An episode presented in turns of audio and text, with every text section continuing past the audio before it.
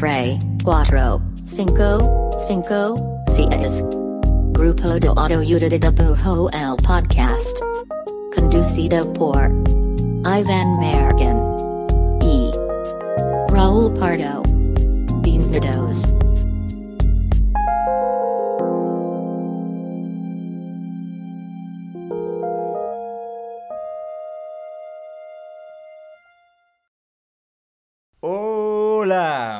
Este es el podcast del grupo de autoayuda de dibujo. Mi nombre es Iván King y me encuentro aquí al lado de el, el Logan Roy de Jalisco. ¡Hola! Wow, Más poderoso aún que Logan Roy, ¿El Raúl? Pardo. No, poderoso, no ¿El dije malvado? No, no, malvado, te creo este un hombre Pero es mi alter ego. que se impone, este, un líder empresarial.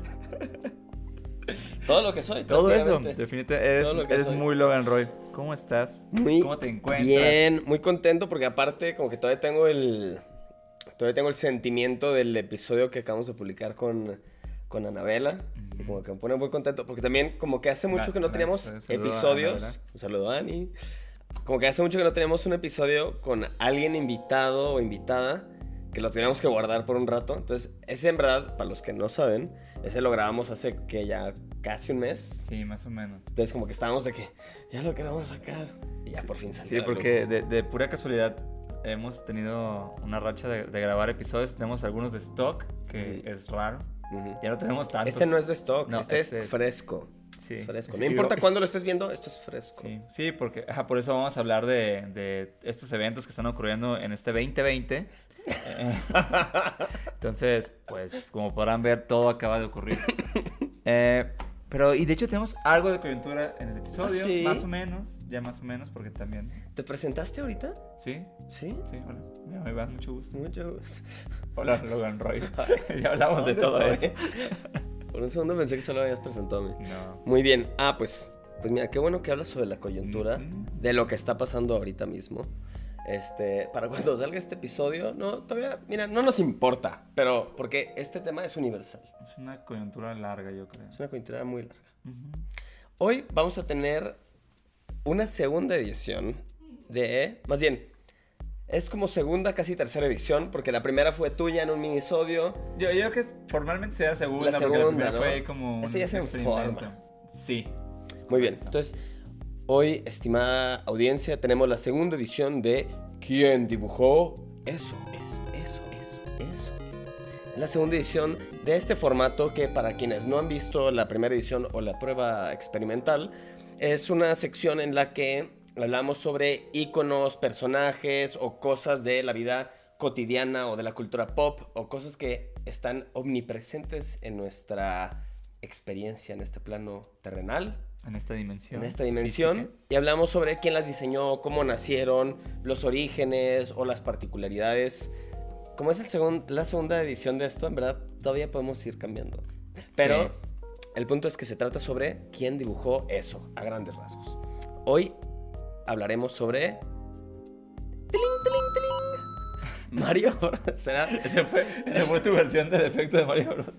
Se ¿por qué supone no? que eran monedas de Mario Bros. Pero voy a poner, como yo edito, voy a poner FX de monedas de Mario Bros. Hoy vamos a hablar de Mario Bros. ¿Quién dibujó Mario Bros? ¿De dónde vino? ¿Cómo evolucionó? ¿Por qué es así?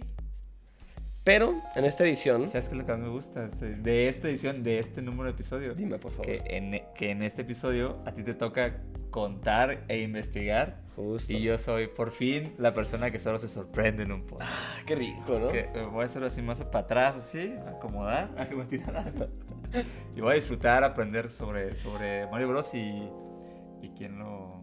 Y todo, ¿Quién lo y todo, y todo. Vas a aprender todo hoy. Entonces, Tantas justo, cosas, en la ¿verdad? edición pasada hablamos sobre el diseño del corazón, porque dibujamos el corazón como es, como lo dibujamos más bien, y Mallorquín en esa edición me contó todo a mí sobre la investigación que él hizo. Ahora muy se invierten los roles, y ahora yo voy a ser el capitán de este barco y de este episodio, y te voy a contar a ti, mi amigo Iván Mallorquín, qué onda con Mario Bros. Me encanta, yo hice mi tarea y no investigué nada, absolutamente nada. Ambos muy dedicados en nuestras tareas. me- 100% me dediqué a no buscar nada esta semana. Entonces, aquí tengo mi trabajo. fiel investigación. Vamos a comenzar.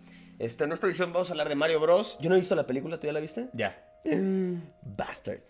¿Por qué? Por ver película.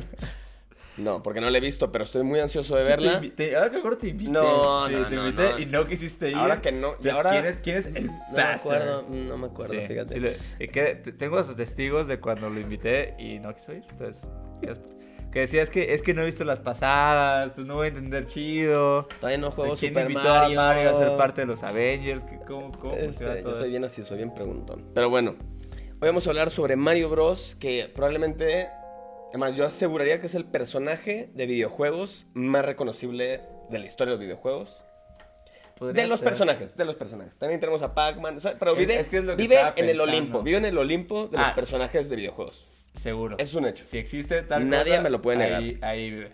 Entonces, Mario Bros. vive como, para mí es como medio el Mickey Mouse de los videojuegos, como que siento que hasta en diseño de personaje comparten varias Tienen cosas. guantes. Tienen guantes, tienen overoles, dos botones amarillos, tienen varias particularidades. Pero bueno, vamos a hablar de Mario Bros, uno de los personajes más icónicos, este, que aparte, algo que está muy cabrón, es que es tan icónico el diseño de personaje desde su génesis, que no ha cambiado casi nada desde que se creó en el 81. O sea, lleva más de 30 años siendo casi igual. Eso está muy Veo que cabrón. investigaste cabrón porque tiene los datos, tiene las fechas y, y sabes usarlos, Raúl. Estoy emocionado. Y Cuéntame, tengo la cuéntame, voz, cuéntame ahorita vas a ver mi voz de cuentacuentos. Mario es un, antes de arrancarnos con la historia, este, Mario la verdad es que siempre me ha gustado como diseño de personaje porque cumple como con estas, estas verticales que si bien no son las únicas y exclusivas de un buen diseño de personaje, cumple con este tema de, es una silueta mega reconocible, tiene una paleta de color como súper acotada, de que son cuatro colores, pero son así como exactamente esos cuatro colores. Tiene como facciones, ciertas facciones exageradas que lo hacen muy fácil, como la narizota, los ojotes, el bigote. O sea, como que tiene varias facciones que son muy, muy claras. Entonces, como que de cajón es un gran diseño de personaje, right off the bat. Pero bueno, metámonos a la historia. Te voy a contar. Voy a poner una versión de piano así como de... Uh. Seguro existe, ¿no? De Mario Bros. Pero cuando entra versión como, al castillo, que es como un poquito más clava con ah, Pero más como de cuentacuentos de History Channel. con tus Bueno, monedas, como es como... Bueno, entonces comenzamos con el debut, el origen. Todo se remonta a 1981. Con un juego de arcade, también conocido en Latinoamérica como Maquinitas, que en el arcade de Donkey Kong es donde se presenta Mario por primera vez. Entonces, te voy a mostrar aquí y usted podrá ver ya en O pantalla. sea, reconozco. Hasta, tenemos- hasta- hasta ahorita no tenía los datos, pero, eh, pero era lo que esperaba. la Claro, verdad. claro, claro. ¿Quién no esperaba? Entonces, empieza Mario Bros. su debut con el juego de Donkey Kong, eh, un juego de maquinitas en el que Mario Bros., como bien lo dice el nombre del juego, Donkey Kong, no era el protagonista. De hecho, Mario Bros. en este juego ni siquiera tenía nombre. O sea, no tenía un nombre oficial. Era como quien rescataba a la damisela de Donkey Kong. Este, y la apodaban, no era como el nombre oficial, pero la apodaban Jumpman. Sí, sí. porque brincaba. Sí, tiene sentido. Y, y era un hombre. ¿Eh? Y Era brincaba, y era nombre, un hombre. brincaba, Se Jumpman. puede haber llamado Era el apodo. Mustache Man, se puede haber llamado Capman, pero alguien dijo que estaba bien que brincara y estaba chido. Y su diseño, sorprendentemente, ya era casi este, como sigue siendo 30 años después. Tenía la gorra, tenía la narizota, tenía bigote, tenía los overoles.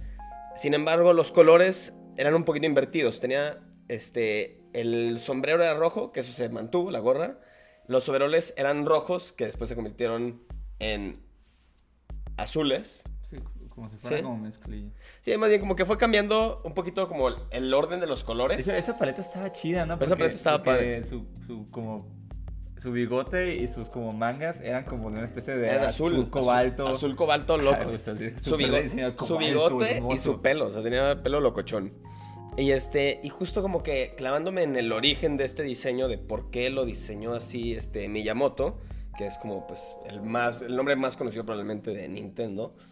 Este, Miyamoto justo como que, como este era un juego de un diseño 8-bit, como todos los juegos de esa época, él decía que quería ponerle, le puso una narizota porque era como, pues en una cara de 8 bits, pues tiene que tener algo bien Y particular. Aparte ¿no? del perfil, ¿no? También me de perfil. Entonces él decía como, güey, comencé con una narizota y para diferenciar mejor la nariz del resto de la cara, pues le puse el bigote.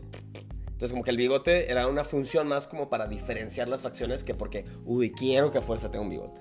Por lo mismo yo uso bigote también. Yo también. Porque no tengo facciones si no, y como, necesito si no, como veían esta naricititita. Es imposible. ¿Cómo podrían ver esta naricititita? Oye, y en ese, y en ese entonces, en ese entonces ya, o sea, ya estaba pensado que era un fontanero. Te Porque, porque no. era otra cosa ahí. ¿no? Justo, en este caso, ahorita voy a la, ahorita voy a la profesión. Ok. Este, pero en temas de diseño, justo la nariz grandota para que se diferenciara y el bigote para resaltar la nariz. Y le puso gorra porque a Miyamoto no le gustaba dibujar cabello. O sea, entonces era como, güey, dibujar cabello es un pedo y en 8-bit seguro todo se veía como más como un bloque de. Lego. Entonces dijo, gorrita, nos quitamos de pedos. Entonces por eso es como su fisionomía particular. Pero en el tema de su atuendo, lo que pasa, que es el fun fact muy interesante que yo no sabía. Venga, fun fact. Es que Miyamoto originalmente quería que Popeye fuera el personaje de este juego. Mm. Entonces, o sea, pero literal le quería conseguir los derechos de Popeye. literal Popeye. Ah, me gusta. Y la palabra clave es quería, porque no consiguió los derechos. No tuvo los derechos, no consiguió la licencia de Popeye. Entonces como que fue como, ah, fuck, pues no tengo a Popeye, entonces cambió como de, de trabajo, como de, esta, de este oficio de marinero a carpintero. Aquí no era plomero, era carpintero, Ok. y por el, por el tema de que eran escaleras y así. Ok. Entonces, en verdad, el, la pro- Necesitaba como alguien que supiera como de mantenimiento en Sí, general. el, el oficio en verdad no era como tan importante en el juego, Ajá. pero pues en su cabeza era carpintero. Entonces más pasó de marinero, que no se pudo Popeye, a carpintero. Y por eso el overall y como que este atuendo pues muy de, de trabajador. Pero justo como que el diseño de Mario, muchos intuyen que está influenciado por Popeye, también como esta cabeza redondita, la narizota, el gorrito, que tiene ese tipo de gorrito. Entonces se cree que está influenciado el diseño de personaje por Popeye, que no logró ¿Qué conseguir. te gusta más, el diseño de Popeye o de Mario? Es que nunca, no, ni siquiera los había yo pensado como, como, Sí, como algo comparable, ¿no? Ajá. A mí me gusta más el de Mario, sin duda. Popeye, Sí. Popeye se me hace muy icónico también. Es un gran Sí, diseño de personaje. O sea, Popeye se me hace que logra algo loquísimo, que es como alguien que todo el tiempo tiene el, el ojo cerrado Sí. y como que una mandíbula así como, como que le dieron un golpezote y lo tiene de lado. No sé, tiene una, una fisionomía muy rara a su cara de La, Popeye la- y la- funciona. la idea de los brazos de Popeye está bien loco. la de los brazos, así Ajá, como... Eso sí. Digo, creo que me gusta más el diseño de, de Mario, pero le doy muchos puntos a Popeye porque esos brazos como que Sí, se salió con la son suya muy locos. ajá. Tío, ¿qué son esos brazos de Popeye? Son como los de estos TikToks de personas. eh, hay unos muy particulares como influencers indios de la India Ajá. que se inyectan, o sea, que van al gimnasio. Solo para el antebrazo. Pero que se inyectan este, como aceite de carro, así como cosas que no te debías inyectar para hacerte brazotes. Y tienen brazos así súper horribles. Entonces, como que ni siquiera es por mamados, es porque se inyectaron cosas como Ajá. implantes y se ve así de que el brazo de Popeye, de que todo flaquito y súper ancho. Nunca se inyecten aceite, ¿ok? A menos que quiera ser un influencer de ese tipo, pues entonces supongo Entonces que ahí sí, porque, pues tienen muchos views. Pero bueno, no nos vayamos en tangentes, pasamos a la siguiente etapa. Por favor, pon así un sello que diga, esto no, así, esto no es una recomendación real, trató de ser un chiste. Este, seguimos con Mario. Ahora, la siguiente etapa de Mario es que nace Mario. Mario, Mario, ya como personaje Mario. ¿Qué es lo que pasa? Es que a Donkey Kong, a la maquinita, le fue súper bien. Y sobre todo le fue muy bien pues, en, Japón, pero ya en Estados Unidos, donde ya había también un chorro de maquinitas de Donkey Kong.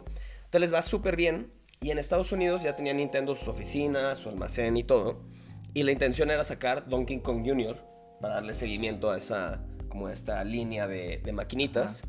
Y este, y pues mm, el personaje, querían que otra vez estuviera ahí el personaje Mario, que todavía no era Mario, era Jumpman. Jumpman. Entonces estaban como en peloteos de cómo le iban a poner a este personaje, Jumpman, cómo le iban a poner ya un nombre. Y como que no se decían, no se decidían. Y resulta que el dueño del edificio de, de Nintendo Estados Unidos se llamaba Mario Segale. Bien. Y- Eso es algo que había medio escuchado, pero no sabía que. No, había sabías, por Ah, eso no. te sorprendiste tanto, ¿no? Sí, es cierto. Sí, no, olvida, no había nada escuchado de esto. Entonces, Mario Segale era el administrador dueño del edificio. Y, y entonces, este era un italoamericano que les rentaba a, estos, a los de Nintendo. Y el equipo de Nintendo Estados Unidos le empezó a decir como de apodo Mario al personaje. Pero esto era extraoficial. Pues ¿Se totalmente. parecían o qué? No, nomás como que, pues como que era alguien con el que interactuaban seguido, me imagino. Ajá. Y dijeron como, ah, huevo, güey, Sí, este güey, el, John el Mario. Mario, ajá. ajá. Ok. Entonces le, le decían de apodo Mario a este, a este chido. personaje. Y ese cotorreo del apodo de Mario le llegó a Miyamoto en Japón. Y entonces se enteró de que, oye, los Estados Unidos le están diciendo Mario al personaje por el güey que les renta las oficinas. Y Miyamoto fue de que, güey, pues Mario está, está chido, a huevo, se queda. Entonces ya Miyamoto no fue el que inventó el nombre Mario, sino como que fue el que dijo, güey, Sí me late ese apodo. me lato el apodo, se queda. Qué chido cuando, cuando Muy un apodo a ese nivel de que, Sí, ah, está bonito. Entonces ya en 1981... Oye, espérate, y el, y el, el, el vato que le rentaba, o sea, supo esto, está chido. Que no digo, ah, sé. qué chido que Miyamoto decidió a que, que jueguen con mi nombre, está, qué padre. no, no lo encontré. Porque es un hombre que rentaba oficinas, entonces alguien que renta oficinas va a querer rentar más cosas. Ah, como quiere- su le nombre. interesa el dinero. Este, fíjate que no viene ninguna de las fuentes. Entonces yo creo que queda más en mito urbano, porque algunas seguro sí dirán que sí sabía o lo que sea. Yo no encontré nada oficial. Entonces, yo me imagino que se enteró a fuerza. Yo creo que seguro fue como. ¿Usted, usted, en, ¿Usted ¿Usted, qué en YouTube sabe qué pedo con Mario? ¿Conoce a Mario? ¿Alguien que le renta también se llama Mario? ¿Le estás preguntando Ponga, a la gente en YouTube o a YouTube le estás preguntando? ¿Estás tratando de googlear algo A la YouTube, gente de YouTube. A la gente en YouTube. A la gente en YouTube. Por favor, pongan en los comments si saben más sobre, sobre si sabes sobre Mario en general. Entonces ya un año después de Donkey Kong sale Donkey Kong Jr., o sea, luego, luego. Sí. Y pero ya Mario, También era de arcades. el arcade, de hecho era muy No similar. Era muy similar, de hecho aquí está Donkey Ah, Kong ya, Jr. Ese que es como las cuerditas, ¿no? Entonces ahora el, el Donkey Kong normal, el, el senior está encerrado y Donkey Kong Jr. supongo que lo quiere rescatar, nunca lo jugué. Y Yo- Mario es como el que va yo todavía no, no existía. Ah, y entonces, y Mario sigue siendo el mismo diseño de personaje prácticamente. No sé si lo ves. Está prácticamente idéntico. Y este, ahora, pero ahora ya se llamaba Mario, pero sigue sin ser, sin ser protagonista. De hecho, busqué como, eh, como screenshots de la maquinita de ese juego. Y pues sigue siendo Donkey Kong Jr. y así. Nunca, de hecho, no vi ninguna parte donde dijera como, ¡y Mario! O sea, todavía no. Entonces creo que nomás como que le puse, ya se llamaba así, lo bautizaron, pero todavía no era protagonista. Oye, a, este, a los arcades le decimos aquí en México maquinitas. En todos, o sea, en toda Latinoamérica le dan maquinitas. A Pues yo hace rato dije que en Latinoamérica eran maquinitas, así que más les vale que sí. No sé, la verdad, pónganos cómo se dice en su país. Luego es como el tipo de. YouTube. Esta pregunta va para YouTube, no YouTube, para la gente que ¿Cómo está se YouTube. dicen arcades en sus países latinoamericanos? Arcadias. Yo jugaba a Arcadias. Puede ser, ¿eh? Tal vez. Maquinita, de hecho, sí es muy mexicano, por- sobre todo por el diminutivo. Sí. No, entonces, Pero ¿quién es una sabe? gran forma de decirlo. Bueno, entonces díganos cómo se dice en su país estos juegos de, ma- de maquinitas, de arcade. Seguro sí, es como, ¿cómo se dice las palomitas en otros lados? Cotufas y Ah, demás. sí. Igual ese es uno de esos casos. Como no cartuchera. sabemos. Cartuchera. Mario Bros. Ahora sí, cuando ya pasa de ser este personaje secundario y evoluciona algo más, es gracias al éxito del Donkey Kong 1 y el Donkey Kong Jr. eh, poquititos años después, en 1983, sale el primer juego de Mario ya como protagonista, que es el Mario Bros. Y aparte ya viene el Bros. ¿Por qué viene el Bros? Porque ya en este juego no solo Mario es el protagonista, sino que se diseña este personaje a acompañarlo, su hermano Luigi. Luigi es un gran nombre también. Porque era el que rentaba Era el, el que... internet. No, ni había internet. No, internet. Era el que le daba mantenimiento a las maquinitas. Luigi. ¿Es en serio? No. Oh, qué. Entonces ya no solo Mario tiene su propio juego, sino que ya tiene un hermano que también es un diseño de personaje que si bien obviamente es una derivación de Mario, pero la neta es que es un personaje también querido y que ya luego tuvo su propio pedo, Sí, personalidad y chido, todo, tiene ¿no?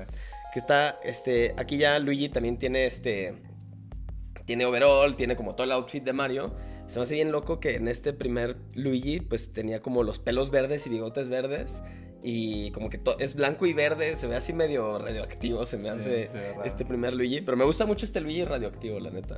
Pero también el, el- la, o sea, la fisionomía del personaje literal es, es el mismo monito, ¿no? Es tal cual. Solo coloreado. Es como cuando eliges diferentes Ryus, es el Ryu Ah, negro con el de así amarillo y el Ryu verde. Haz de cuenta, sí, no, no sé si lo llamaría como un nuevo diseño de personaje, Ah. simplemente pip, pip, pip, Pero se decidió que era otro personaje. Era otro Está personaje. chido.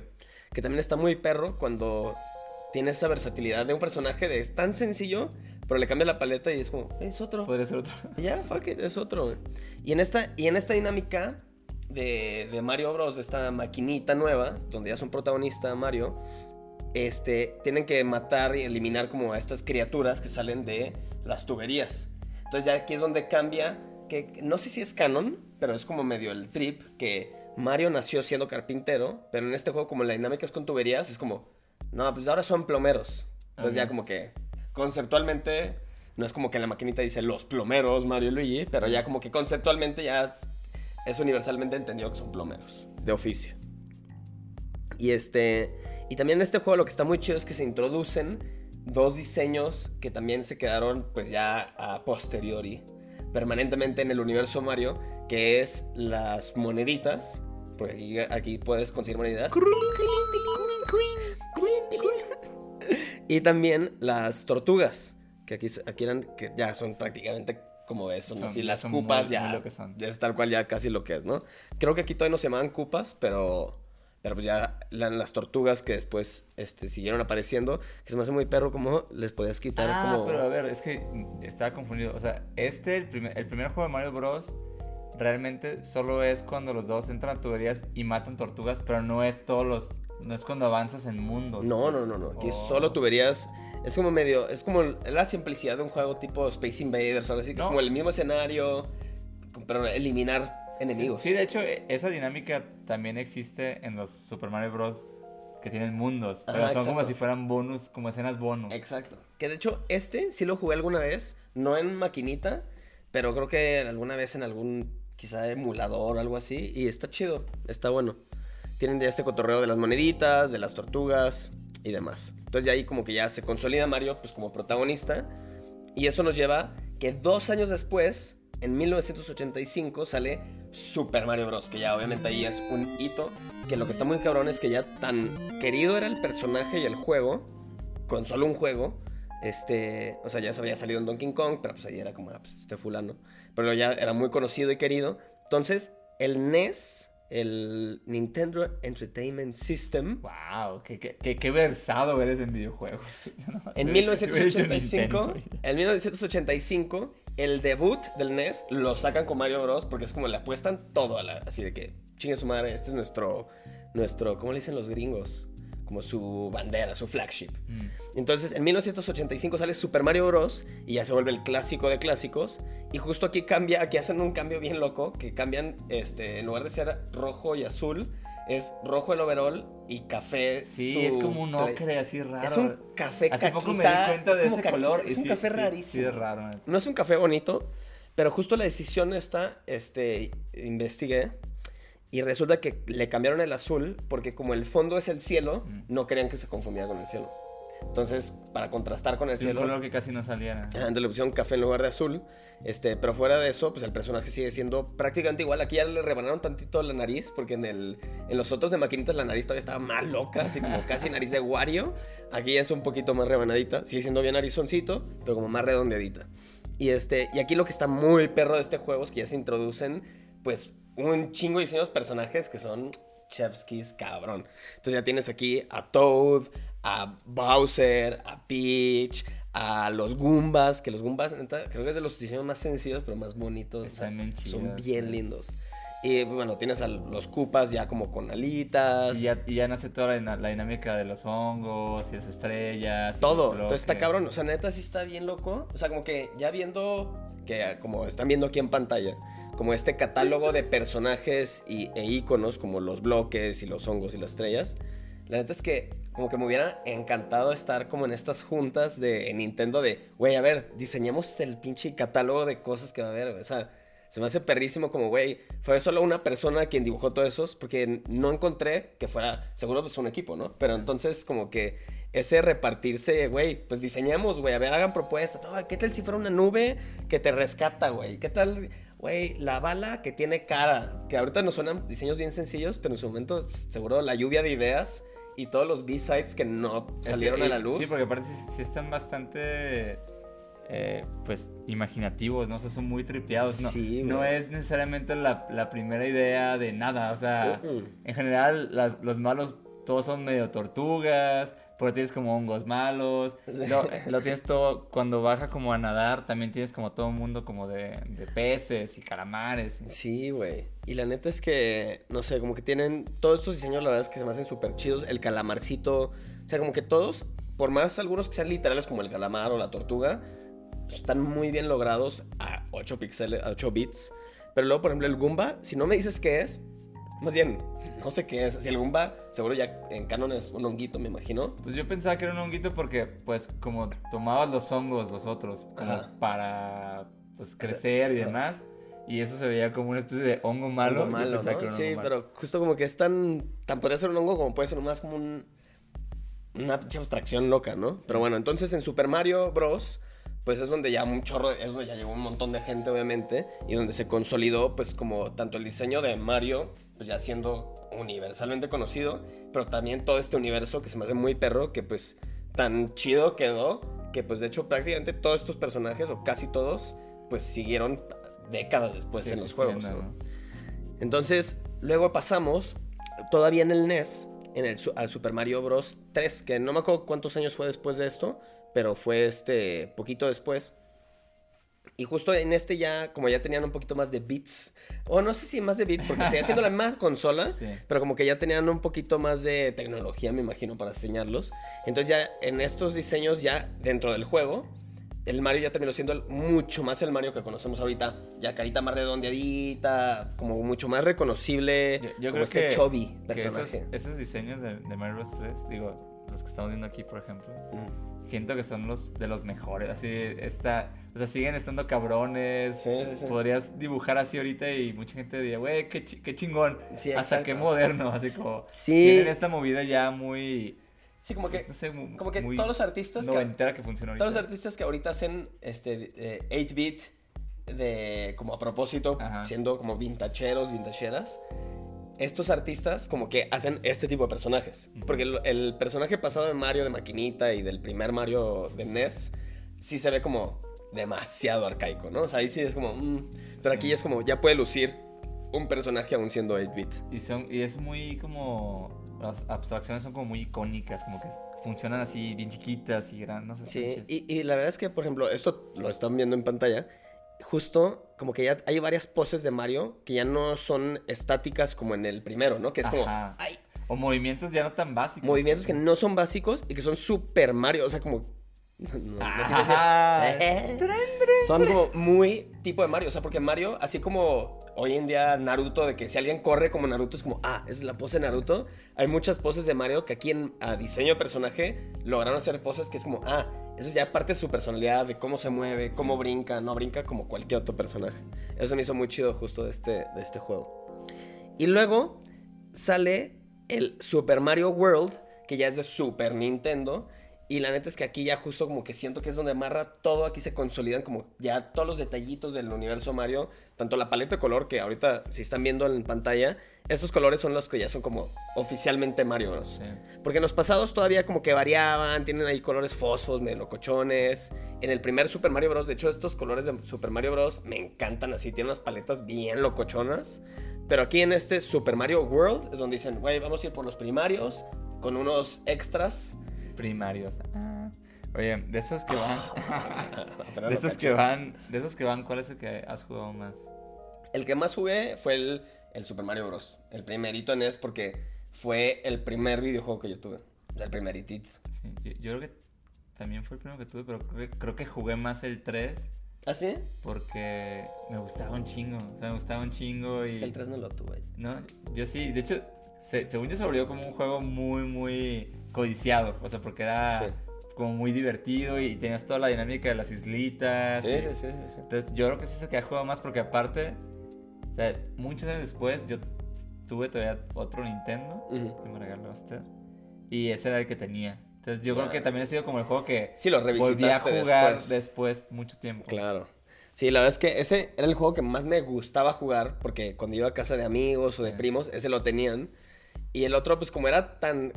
Además, creo que hasta venía si comprabas el NES, Sí, sí, el venía, primero. venía. Entonces, como que todo el mundo lo tenía, no era novedad. Pero ese otro, como yo no lo tenía, cuando la gente lo tenía, me encantaba jugarlo. Sobre todo la dinámica de las islitas era súper novedosa, ¿no? Sí, era como, güey, qué ajá, y a veces puedes como conseguir como flautas que te podían como brincar mundos. Sí. Está bien chido. Pero, y yo nunca tuve el Super Nintendo, pero este Super Nintendo también me acuerdo cuando lo jugué, me voló la cabeza ya en tema de gráficos, porque era como, esto ya no es el NES, o sea, como que esto ya era como de que un salto muy cabrón en tecnología de, de cómo se jugaba, pero sobre todo los gráficos. También aquí se introdujo a Yoshi. Yoshi, que a mí me encanta. Ya hablamos previamente que es, mi personaje favorito. Sí. Pero justo como que aquí siento que se amarra ya muy cabrón como que el universo Mario.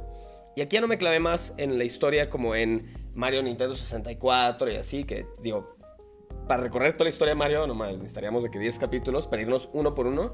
Pero justo como esto es más de los orígenes del diseño y así, creo que aquí hasta el Super Mario World como que ya se consolida el Mario que como que ya la tecnología fue ayudando a hacerlo como más bonito, Sí. hacerlo mejor. Más redondito. Pero aquí ya como personaje quedó ya como que a- a- a- así afianzado, pues. O sea, en este ya tenía el overol azul, la gorra roja. O sea, ya eh, como personaje ya no se cambió, pues. Oye, y entonces así como en resumen puntualmente, ¿quién dibujó Mario Bros? Fue Miyamoto.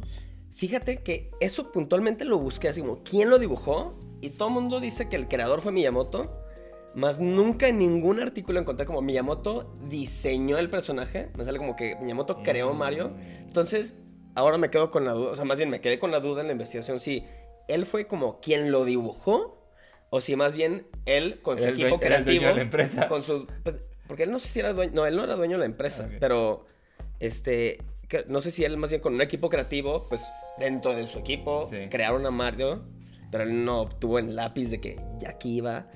Pero mi intuición es que sí, porque en la entrevista donde explica lo de la nariz y el bigote, sí dice como, pues empecé, o sea, la nariz la hice grande por esto, el bigote lo puse, entonces como que se lo está diciendo en primera persona, me dice dos cosas, o que lo creó, o que O le, absorbió, o le- o le vale madre. absorbió a su equipo y dice como yo soy el equipo. Este, pero bueno, vamos a creer que sí, Miyamoto creó Mario Bros. Y la neta es que Miyamoto, pues bueno, no por nada es leyenda en el universo de la cultura pop, ni siquiera solo de los videojuegos, ¿no?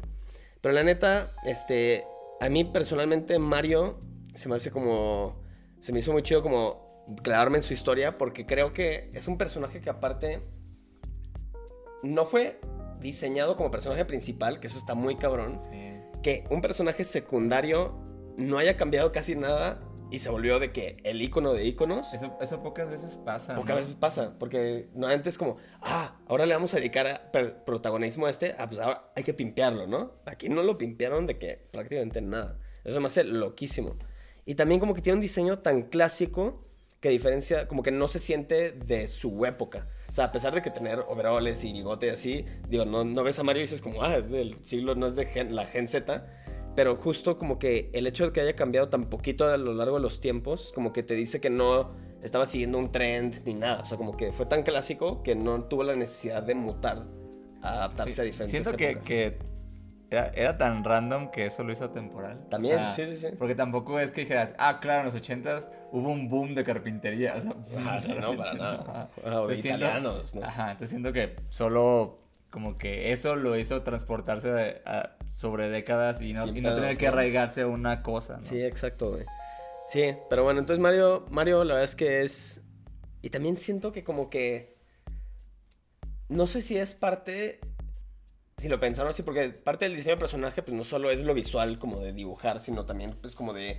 Pues como su personalidad, su backstory y demás. Y Mario como que siento que tiene una personalidad casi... Como muy maleable, o sea, como que... Claro que si piensas en Mario piensas como en el Yahoo y en el It's a me Mario, pero en verdad si piensas como cómo es Mario, no tiene tanta personalidad, o sea, no tiene tanta profundidad de personalidad. Entonces siento que eso lo hace todavía más universal, un poquito, pues. Como que pues, cualquiera podría ser Mario, ¿no? O sea, no tiene una personalidad tan clavada, pues. Sí, sí, siento que de hecho eso es, digo, ahora que la película es como una cosa, creo que es, creo que es la cosa donde pueden explorar. Porque, porque sí, o sea, de hecho, pues los últimos juegos de Mario, o sea, ya como Mario Odyssey y así, Sí. obviamente ya no es, o sea, Mario no es como en los, no, en los 80s o 90s, que era solo como, pues como un maniquí, ¿no? Que brinca. Ándale, sí, O sea, sí. ahora ya tiene, pues, algunas misiones que tienen que ver No con... tiene diálogos. Exacto, y de alguna forma lo que hace, aunque sea un videojuego y sean, como misiones así, pues responde a ciertos criterios de, de valor o hasta moral, o sea, Sí, cosas sí, que haría sí. o no. Claro. Básicamente cosas que haría o no, sean muy profundas o no. Sí, sí, sí. Entonces siento que en la película, que, que digo la verdad, no, no creo que sea una película muy profunda, pero creo que esa es la, como la oportunidad. Sí, de hecho, para- revisar esas capas que no Ajá. tiene el videojuego, no los tiene, videojuegos. Pero bueno, hasta ahí llegamos con la historia de Mario, al menos la historia de su origen, claramente. Este, pero ¿cómo ves? ¿Cuáles son tus reflexiones, mi querido Iván? Eh, pues me, me quedo eh, sorprendido, tal vez, Ah. eso es. Eh, algunas cosas no las sabía, sino es que todas las cosas, porque pues no sabía nada. Yo no sé Ah. nada. Y, y- y quiero saber si, si la manita de Miyamoto fue. Si usted sabe, pues, por favor pongan en los comments. Eh, hablen de qué. Si Sí, no, yo no. hablé con Miyamoto. yo hablé con mi, es mi compa. Mi, mi- yo voto que sí. Sí, probablemente sí. Sí. He visto memes sobre eso. He visto Los memes. memes nunca, Nunca nunca, mienten. nunca mienten. Pero bueno, esperamos que les haya gustado esta edición, esta nueva edición de ¿Quién dibujó eso? Eso, eso. Y llegamos a nuestra querida y gustada sección de final de capítulo llamada Link de amigos. Tenemos los coros. Amigos, de ling, fondo. ling, ling, ling, ling, de amigos, ling, ling, ling, ling, ling, ling, ling. En esta sección en la que hacemos, este, promovemos proyectos, personas, artistas, instituciones, Videojuegos. videojuegos, cualquier cosa que nos parece bonita y digna de, de promover al mundo para que les sigan, les den amor y, este, y les den trabajo o lo que quieran. Likes, amor, ojos, lo que le quieran dar. Pero bueno, en esta sección de este episodio, ¿a quién tienes en tu link de amigos? En mi link de amigos de esta sección de hoy. Este va para, va para arroba panelismo. No me acuerdo si habíamos recomendado, probablemente sí, pero bueno, el, el buen Pane No es sé, un ¿eh? artista de cómic de Guadalajara. Eh, chequen su trabajo, está bien, bien chingón. Eh, tiene personajes bien, bien chidos. Hace poco lo vi, de hecho, en Guadalajara. Un saludo, Pane. Lo acabamos de ver. Ah, sí, sí, tú, tú también estás. No, pues gracias. Este, Gracias y, lo- y en particular lo recomiendo en este episodio porque eh, el, el pan es de los pocos como artistas de cómic, por lo menos en México que he visto, que, que han hecho ciertas cosas medio, medio con videojuegos. O sea, la otra vez vi que creó como un videojuego para PC ¿Neta? ajá, y vi que estaba haciendo un cómic eh, que se va a ver en Game Boy, que se hizo bien chingón. No mames. Entonces como que... Güey, Está ya. muy, está demasiado innovador. Demasiado, güey, qué Eh, chido. La neta, para mí sí, me chido. encanta su trabajo. Me súper encanta su trabajo. Me hizo bien chido que lo viéramos porque es alguien que muy poco he cotorreado en persona y hasta me... tuve- tuvimos como que esta cotorreo de que, ah, tú eres panelismo y es como, ya conocía tu cara, pero conozco tu trabajo, pero no sabía que eran la combinación de las dos. Entonces estuvo chido como que ponerle cara a su trabajo ya. Sí, es bien chido. Siempre que luego como que me gusta hablar con él. Siempre terminamos hablando como de, como de bandas de hardcore y screams. Como de scrams, de scream. así. Terminan gritando. Ahí terminamos gritando. "Ah", Como de ruido. Pero sigan su chamba, está bien chida. Un saludo al pane. Y su arroba es panelismo. Panelismo. Este, mi link de amigos para este episodio es para Tom o Thom, no sé, es T-H-O-M. Este, pero bueno, es un artista chileno. Su arroba es T-H-O-M-D-R-O-W-E-R. O sea, Thumb Drawer. Como drawer, pero drawer. Drawer. Este, bueno, un poquito difícil de pronunciar, pero bueno, ahí está en pantalla.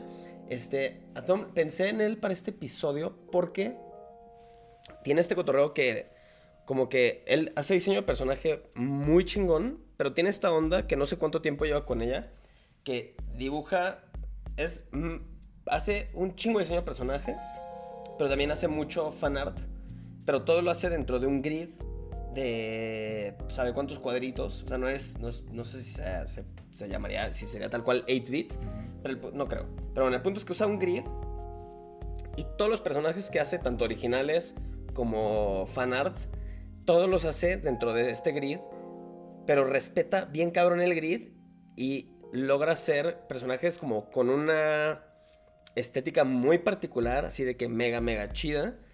Y este.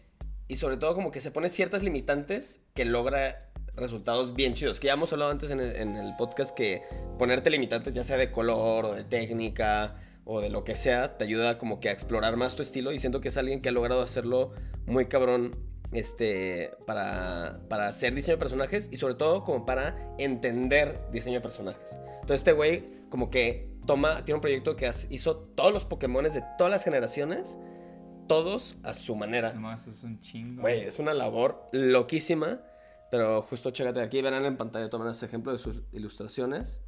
Te das de cuenta que hace todos los No, personajes, está como chido. que logra entender también los personajes, que los mete dentro de un grid para como que cachar cuáles son las proporciones, cuáles son los elementos que hacen al personaje. Pero, güey, se me hace que ese tipo de ejercicios que se puso como proyecto personal lo ha llevado a elevar su nivel de diseño de personaje. Así que, bueno, links amigos para chido. Tom. Y hasta ahí terminamos el episodio de hoy.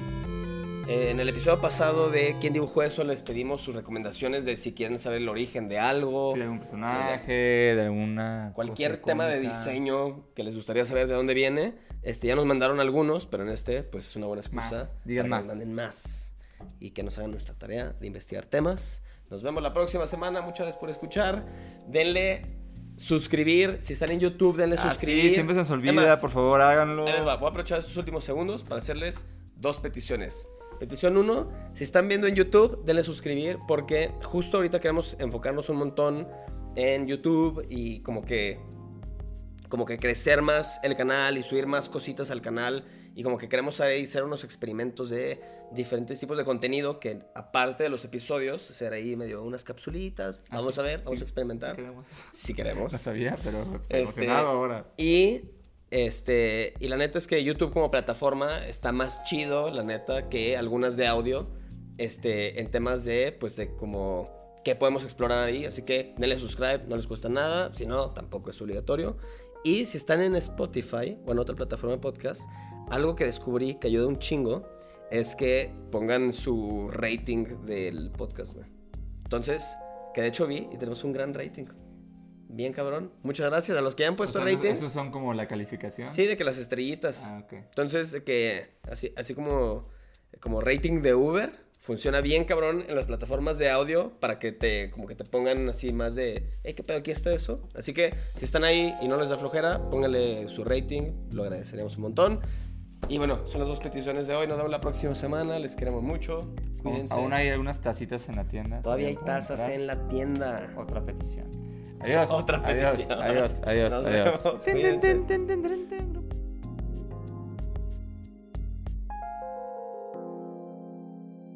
Grupo de Auto Unidad Bujo el Podcast.